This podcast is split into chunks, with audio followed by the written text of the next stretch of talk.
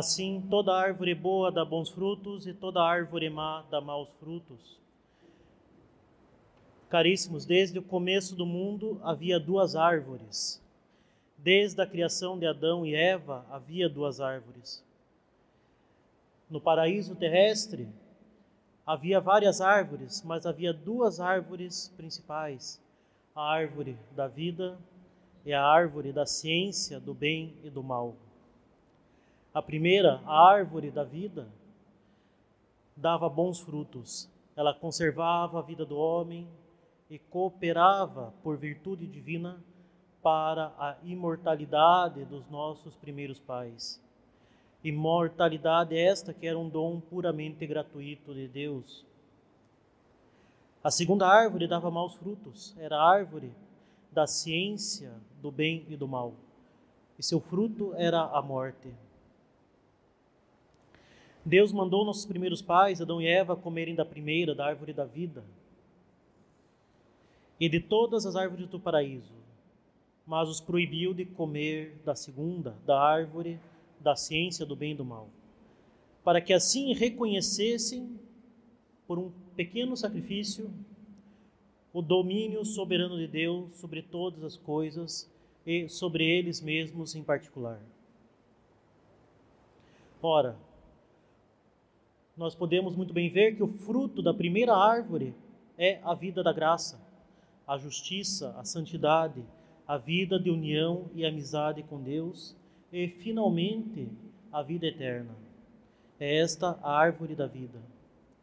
O fruto da segunda árvore, da ciência do bem e do mal, é o pecado mortal, o orgulho, a desobediência a Deus e a seus preceitos, a inimizade com Deus e, finalmente, a morte eterna no inferno.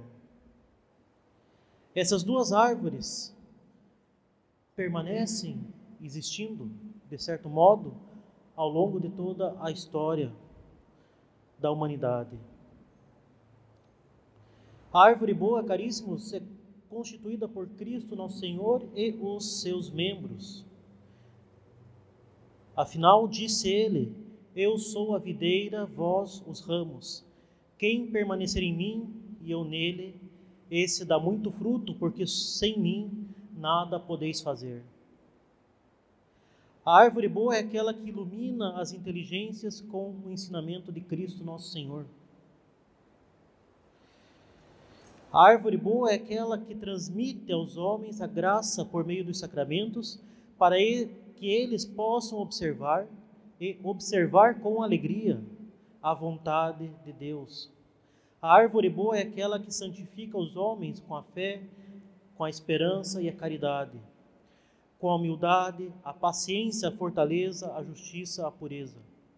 A árvore boa é aquela que fomenta a verdadeira paz, verdadeira paz que só existe na ordem, que por sua vez só existe quando todas as coisas estão ordenadas, quando todas as coisas estão voltadas, dirigidas para o seu fim último, que é Deus uno e trino.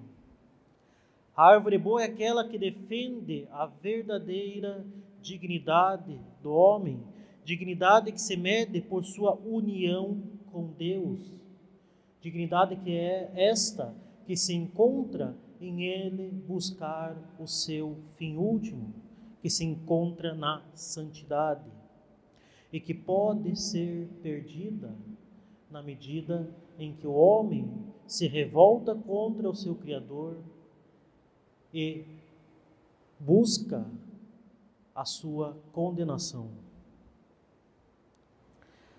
A árvore boa é aquela que defende e favorece a verdadeira liberdade.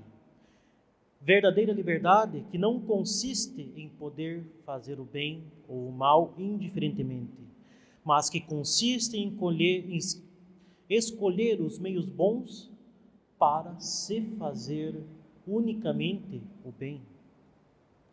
A árvore boa é aquela que nos dá a verdadeira alegria, pois ela nos dá a posse do verdadeiro bem que é Deus. A árvore boa é aquela que ama verdadeiramente os homens, pois quer o bem deles, isto é, a sua salvação. Para tanto, essa árvore, como uma boa mãe, não poupa esforços, admoestações, conselhos, preceitos e até mesmo, se necessário, castigos, que são necessários para o bem dos seus filhos. É essa a árvore boa, nascida da árvore que foi plantada no Calvário, isto é, nascida da cruz de nosso Senhor Jesus Cristo. É essa a árvore boa que dá bons frutos para a vida eterna.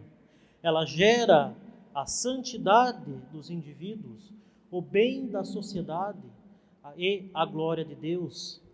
E não há dúvidas, caríssimos, que a árvore boa é a Santa Igreja Católica, o corpo místico de Cristo, única barca da salvação, da qual nós devemos ser ramos e ramos vivos pela graça e pela fé, esperança e caridade. Por outro lado, caríssimos, árvore má é aquela que o inimigo do gênero humano, o demônio, utiliza como seu instrumento para perder as almas. Ele mente e, afinal, é o pai da mentira desde o princípio. Para Eva, ele prometeu sorrateiramente: se comeres da árvore que está no meio do paraíso, sereis como deuses. E ainda hoje esse inimigo nos promete fraudulentamente a felicidade pela desobediência aos ensinamentos e aos preceitos de Deus. Ele faz de nós os ramos da sua árvore pelo pecado mortal que nos separa de Deus e nada mais é que a antessala da condenação eterna. E os frutos dessa árvore são, como nos diz São Paulo, a fornicação, a impureza, a luxúria, a idolatria, a feitiçaria, o ódio, a discórdia, o ciúme, a ira, a rivalidade, a divisão, seitas, inveja, bebedeira, orgia e outras coisas semelhantes que ele cita na sua epístola aos Gálatas. E ele completa: Dessas coisas vos previno como já vos preveni, os que as praticarem não herdarão, herdarão o reino de Deus. E depois continua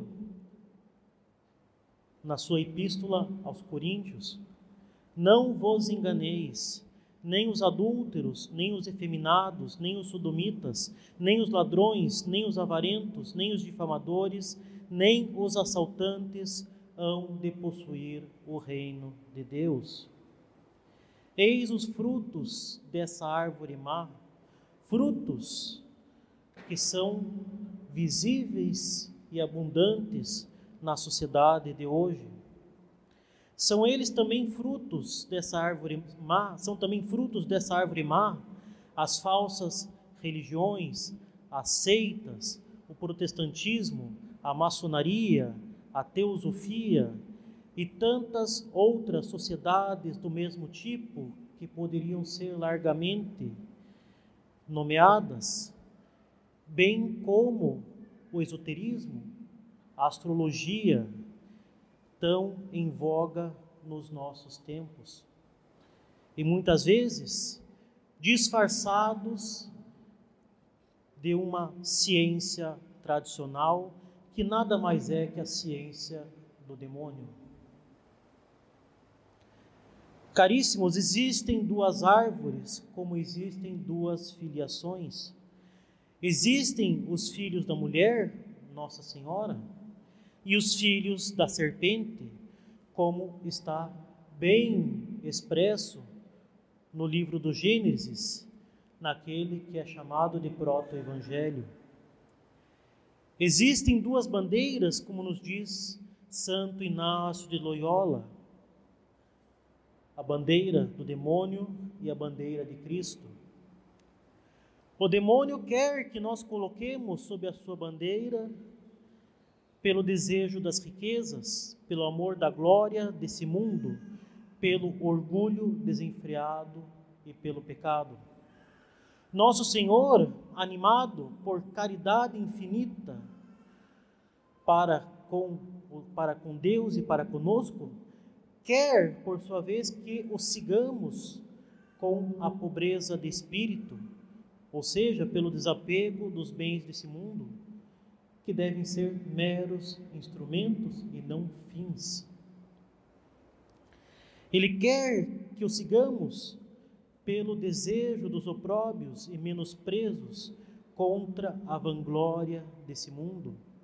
Ele quer que o sigamos pela humildade, que nada mais é que a verdade, o reconhecimento da nossa pequenez, o reconhecimento das nossas fraquezas, o reconhecimento de que nós precisamos da graça para a nossa salvação. A humildade, que nada mais é que o, o reconhecimento que nós podemos ter uma vida eterna se recebemos a graça de Deus. Humildade esta, diametralmente oposta ao orgulho.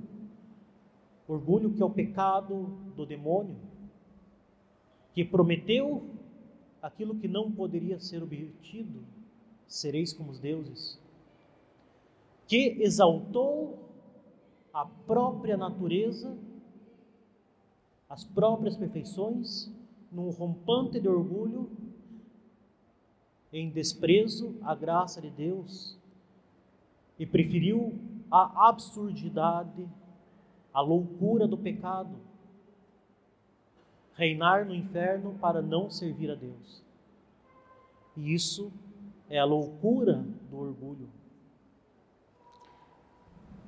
Nós, o Senhor, quer que o sigamos pela virtude, que nós nos coloquemos sob o estandarte de Cristo, estando sob o estandarte da cruz.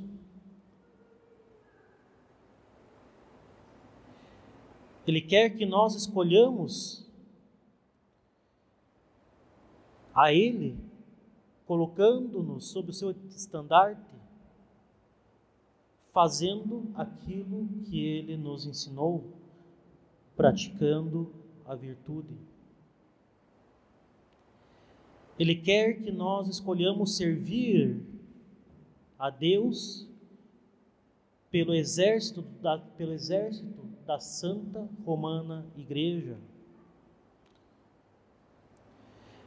Quando, pelo pecado, começamos a nos afastar do estandarte de Cristo para servir ao demônio, busquemos com grande confiança os sacramentos, sobretudo a confissão, para que nós retornemos para a amizade de Deus e, portanto, para o estandarte de Cristo.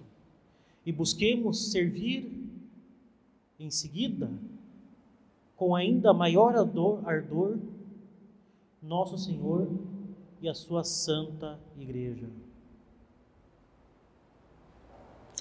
Mas lembremos, caríssimos, que a árvore má produz maus frutos unicamente na medida em que Deus o permite.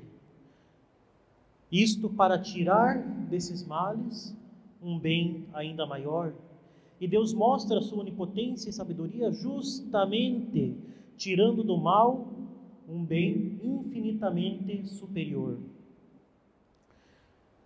Lembremos que do pecado original de Adão e Eva, enganados pelo demônio, Deus tirou nada mais, nada menos que a encarnação do Verbo divino. E seu Filho unigênito, encarnado, vence o demônio na árvore da cruz, cruz que por sua vez gerou a árvore da Santa Madre Igreja. Não se trata, portanto, de equiparar as duas árvores, as duas filiações e os dois exércitos. Um vem de Deus, que é infinitamente poderoso e infinitamente bom. O outro vem do demônio, uma criatura que é muito capaz, muito astuta e muito poderosa, mas não passa de uma mera criatura que renegou o Criador e que tenta imitá-lo, macaqueá-lo para o mal. Uma infeliz criatura que somente age na medida em que Deus permite e que permite para tirar desse mal um bem maior. Nunca nos esqueçamos que nós pelejamos sob um estandarte que já é vitorioso. Cristo já venceu o mundo, o demônio e o pecado no alto da cruz. O demônio já está derrotado. Nossa Senhora pisa a cabeça da serpente. Cabe a nós, sendo fiéis a Deus nessa vida, granjear a coroa da vitória.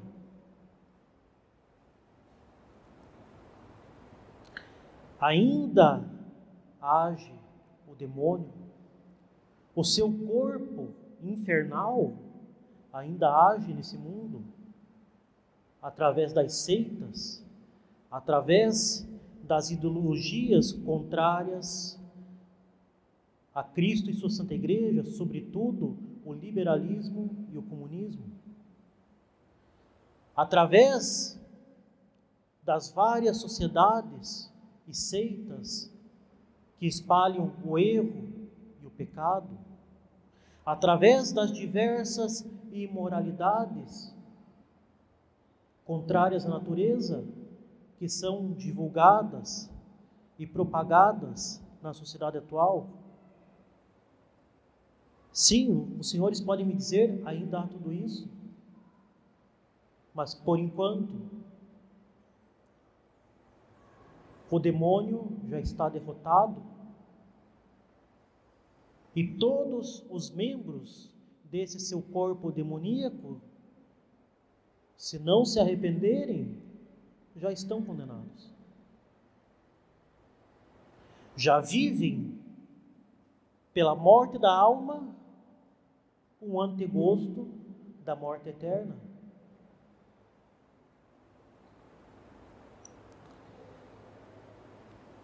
Temos nós todos os meios e meios poderosíssimos para manter a vida da nossa alma para nos mantermos fiéis e para nos salvarmos. O príncipe desse mundo e toda a corja infernal já estão derrotados e condenados. Tudo o que eles tentam é sabotar na medida em que os homens o permitem a obra da redenção. Mas nunca poderão vencer, e mais que isso, nunca poderão nos vencer na medida em que nós formos fiéis à graça.